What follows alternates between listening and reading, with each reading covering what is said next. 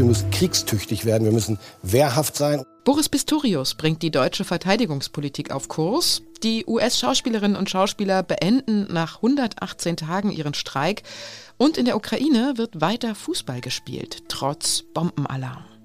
Das gibt's heute bei Was Jetzt. Es ist Freitag, der 10. November und ich bin Elise Landscheck. Jetzt kommen wie immer erstmal die Nachrichten. Ich bin Susanne Heer. Guten Morgen.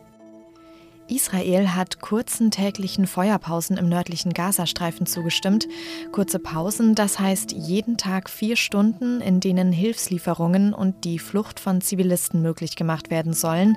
Einen Waffenstillstand wird es aber nicht geben, das macht Israels Ministerpräsident Benjamin Netanyahu nochmal deutlich, nicht solange die Hamas die Geiseln nicht freilässt. Auch US-Präsident Joe Biden sieht im Moment keine Chance für einen baldigen Waffenstillstand im Gazastreifen. Was die Situation der Geiseln betrifft, sagt Biden aber, er sei noch optimistisch. Die Justizministerinnen und Justizminister von Bund und Ländern treffen sich heute in Berlin. Auf der Konferenz wird es unter anderem um den Schutz von Jüdinnen und Juden in Deutschland gehen. Dazu wird auch der israelische Botschafter Ron Prosor erwartet. Der Anlass sind antisemitische Straftaten auf den pro-palästinensischen Demonstrationen der vergangenen Wochen. Außerdem geht es darum, wie man Hassverbrechen konsequenter verfolgen kann, wie Daten im Internet geschützt werden und was die Folgen einer Cannabis-Legalisierung sein können. Die Ergebnisse des Treffens werden gegen Mittag erwartet. Redaktionsschluss für diesen Podcast ist 5 Uhr. In der Ukraine ist Krieg, in Nahost ist Krieg und Deutschland steht unter Druck. Die Bundeswehr gilt immer noch als marode und auch NATO-Generalsekretär Jens Stoltenberg hat Deutschland dazu aufgefordert, endlich mehr Geld für die Verteidigung auszugeben. Der deutsche Verteidigungsminister Boris Pistorius hat gestern Nachmittag seine neuen verteidigungspolitischen Richtlinien vorgestellt. Weniger Auslandseinsätze, mehr Geld für die Landes- und Bündnisverteidigung, das ist der Grundtenor seiner Vorschläge. Was genau drinsteht im Papier von Boris Pistorius, darüber spreche ich jetzt mit Peter Dausend, Politikredakteur in der Hauptstadtredaktion der Zeit. Hallo Peter. Ja, hallo, grüß dich. Will denn Pistorius in der Verteidigungspolitik jetzt tatsächlich eine neue Richtung einschlagen? Hast du da konkrete Beispiele vielleicht? Ja, natürlich. Also die letzten verteidigungspolitischen Richtlinien stammen von 2011, also zu einem Zeitpunkt, da war noch nicht einmal die Krim besetzt. Und das war, da gab es noch das Gefühl in der Deutschland, wir sind von Freunden umzingelt und wir müssen uns um Landes- und Bündnisverteidigung nicht mehr große Gedanken machen. Der Schwerpunkt ist der Auslandseinsatz. Man denkt an Afghanistan, an Mali, an die beiden großen Einsätze der letzten Jahre. Und der Angriffskrieg der Russen auf die Ukraine hat sich natürlich äh, deut oder ist deutlich geworden, dass sich äh, wir in einer ganz anderen Gefahrenlage wieder leben, äh, dass man praktisch zurückkommt zu der Auseinandersetzung des Kalten Krieges, nur dass jetzt ein aktiver Krieg geführt wird mitten in Europa. Und darauf muss die Bundeswehr reagieren. Und ein Kernsatz, den ich ganz erstaunlich finde, weil es ist auch eine Wortwahl, die man bisher noch nicht äh, gehabt hat, in, in verteidigungspolitischen Richtlinien. Wir müssen Rückgrat der Abschreckung und kollektiven Verteidigung in Europa sein, sagt Boris Pistorius in diesem Papier. Und das finde ich schon sehr bedeutend und äh, eine wirkliche andere Akzentuierung. Mhm, das ist interessant. Sag noch mal was zu diesem Satz. Was bedeutet der? Das äh, räumt ja Deutschland, wie ich das so durchhöre, eine sehr wichtige Rolle ein, ne? Ja, er sagt, Deutschland ist das ähm, wirtschaftlich und politisch stärkste Land in Europa und das bevölkerungsreichste Land in Europa. Und wir müssen unserer sicherheitspolitischen Verantwortung gerecht werden. Das ist ja etwas, was Boris Pistorius seit seinem Amtsantritt immer sagt. Und er sagt, wir müssen zurück zu dem Konzept der Abschreckung. Wir müssen so stark werden, die Bundeswehr muss wieder so stark werden, dass keiner traut, uns anzugreifen. Und das, äh, was ja auch sehr bemerkenswert ist, was in, in diesen Richtlinien festgeschrieben wird, ist, dass wir zum ersten Mal überhaupt in der Geschichte der Bundesrepublik eine, ein Bataillon, eine Kampfeinheit, 5000 Mann, fest in einem anderen Land stationieren. Das wird in Litauen der Fall sein. Das wird jetzt aufgebaut und wird bis 2028 wahrscheinlich. Und das ist etwas, was wir bisher so noch nicht erlebt haben, dass 5000 deutsche Soldaten fest im Ausland stationiert sind. Vor kurzem hat ja Pistorius auch gesagt, Deutschland müsse wieder kriegstüchtig werden. Das ist ja so ein Wort, das an eher dunkle Zeiten der 30er Jahre zum Beispiel in Deutschland erinnert. Was will er mit so einer Rhetorik bezwecken? Ja, ich finde das auch sehr erstaunlich. Er hat ja in diesen Richtungslinien auch wieder diesen Begriff sehr häufig sogar gebraucht. Er taucht mindestens an drei oder vier Stellen auf, äh, vor allen Dingen da, wo es darum geht, die Sicherheitslage zu analysieren, in welcher Zeit leben wir eigentlich.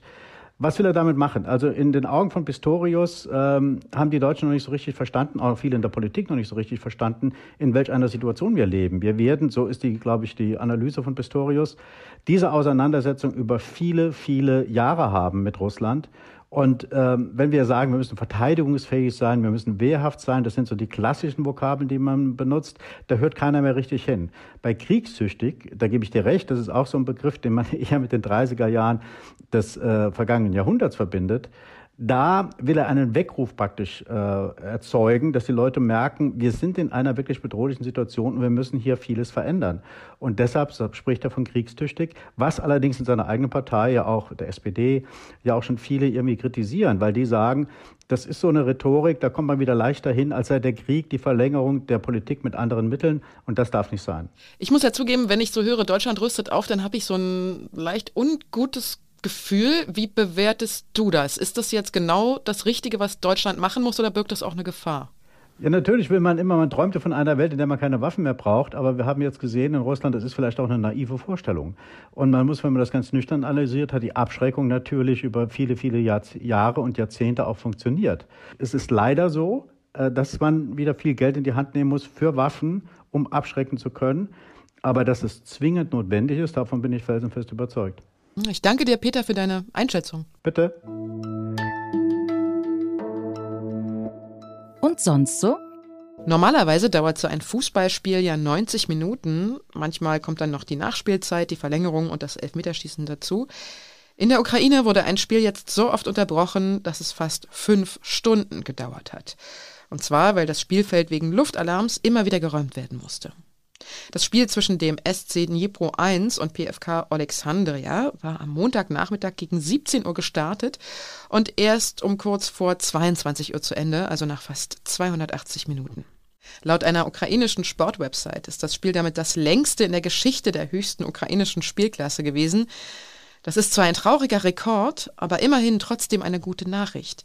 Die ukrainischen Mannschaften lassen sich auch vom Krieg nicht davon abhalten, Fußball zu spielen. Er wollte das Spiel auch unbedingt zu Ende bringen. Das hat Nibro 1 Verteidiger Eduard Sarapi hinterher in einem Interview gesagt. Und seine Mannschaft hat am Ende dann auch gewonnen. Mit 1 zu 0. Vier Monate lang haben die Hollywood-Schauspielerinnen und Schauspieler gestreikt und immer wieder demonstriert vor den Studios von Netflix, Universal, Paramount, Amazon oder Warner Brothers. Serienstarts mussten verschoben, Dreharbeiten abgesagt werden. Im Kern ging es den Streikenden um mehr Lohn und darum, dass es mehr Regeln gibt, wenn in Zukunft mehr künstliche Intelligenz in der Filmbranche eingesetzt wird. Gestern gab es dann offensichtlich Grund zum Jubeln für die Schauspielerinnen und Schauspieler. Der Streik wurde offiziell als beendet erklärt. Sie haben also offensichtlich bekommen, was sie wollten. Ob das so ist, das erklärt uns jetzt Titus Blome, Hospitant im Zeit Online Kulturressort. Er hat nämlich zu den Hintergründen des Streiks und jetzt zu den Ergebnissen der Verhandlungen recherchiert. Hallo Titus. Guten Tag. Haben denn die streikenden Schauspielerinnen und Schauspieler erreicht, was sie wollten? Zu teilen. Es ist natürlich eine Verhandlung gewesen und in dieser Verhandlung haben sie einiges rausbekommen. Einerseits größere Bezüge bei Rente, bei Krankenkasse und auch höhere Mindestlöhne. Andererseits, dass Studios in Zukunft nicht Deepfakes von Schauspielern verwenden dürfen, zumindest nicht ohne die Zustimmung der Schauspieler, weil da war die Befürchtung groß, dass zukünftig digitale Kopien von Schauspielern über die Leinwand laufen könnten, vor allem auch nach dem Tod der Schauspieler. Mhm, also da gibt es jetzt rechtliche Regelungen, die das verhindern. Ja. Und das ist auch schon beschlossen. Das ist ein, vorläufiges, äh, ein vorläufiger Vertrag, der dort geschlossen wurde. Der wird erst in den nächsten Tagen dann von den Mitgliedern, da wird darüber abgestimmt, ob der tatsächlich dann ratifiziert wird. Aber das war auf jeden Fall einer der größten Knackpunkte und das wird auf jeden, das scheint durchgesetzt worden zu sein, ja. Wo mussten denn die äh, Streikenden Abstriche machen? Ursprünglich hatten sich die Schauspieler gewünscht, dass sie zukünftig an den Streaming-Einkünften beteiligt werden. Ursprünglich hatten sie 2% gefordert, dann 1%, dann eine kleine Gebühr pro Abonnent und letztendlich kriegen sie jetzt, wenn die Serie Erfolg hat, wenn sie viel gesehen wird, dann kriegen sie einen Bonus. Du schreibst in deinem Text zu dem Streikende, dass trotzdem harte Zeiten auf die Schauspielerinnen und Schauspieler zukommen. Warum? Es hat sich herausgestellt, dass Streaming kein allzu gutes Geschäftsmodell ist, weil früher gab es für Filme und auch für Serien immer zwei Einnahmequellen. Filme kamen erstmal ins Kino, kamen dann auf DVD raus. Serien wurden gesendet und dann wurden sie auch noch ein zweites und ein drittes und ein viertes Mal gesendet und jedes Mal aufs Neue gab es über die Werbung Geld, das eingestrichen wurde und an Studios, an Schauspieler und an Drehbuchautoren auch floss. Streaming hat das beendet. Bei Streaming zählt nicht, wie oft eine Serie geschaut wird, sondern nur, ob neue Abos abgeschlossen werden. Das bedeutet allerdings, dass die zweite Einnahmequelle weggefallen ist, weswegen die ganzen Filme und die ganzen Serien viel schwerer zu finanzieren sind. Und das haben die Investoren in diese großen Streaming-Plattformen akzeptiert für eine gewisse Zeit, aber inzwischen wird auch da erwartet, dass Profit gemacht wird, weswegen jetzt die ganze Branche immer anfängt, weniger Content zu produzieren, weniger Filme, weniger Serien, was bedeutet, dass auch weniger Drehbuchautoren, weniger Schauspieler und so und drumherum eingestellt wird. Mhm. Ich danke dir, Titus. Gerne. Das war die Was jetzt Morgen-Sendung. Schreiben können Sie uns unter wasjetzt.zeit.de. Und wenn Sie schon immer wissen wollten, wie Pilze klingen, wenn sie sprechen und was sie sonst so für krasse Fähigkeiten haben, dann hören Sie doch morgen mal in unsere Sonderfolge rein. Ich bin Elise Landscheck und wünsche Ihnen noch einen schönen Tag. Und jetzt machen wir noch so eine Hinten-Raus-Frage. Warum hast du dich für Zeit Online entschieden, für deine Hospitanz? weil ich das Kulturressort und das Digitalressort hier wahnsinnig regelmäßig lese. Und da hatte ich mich sehr, sehr drauf gefreut, dann auch mal für die schreiben zu dürfen.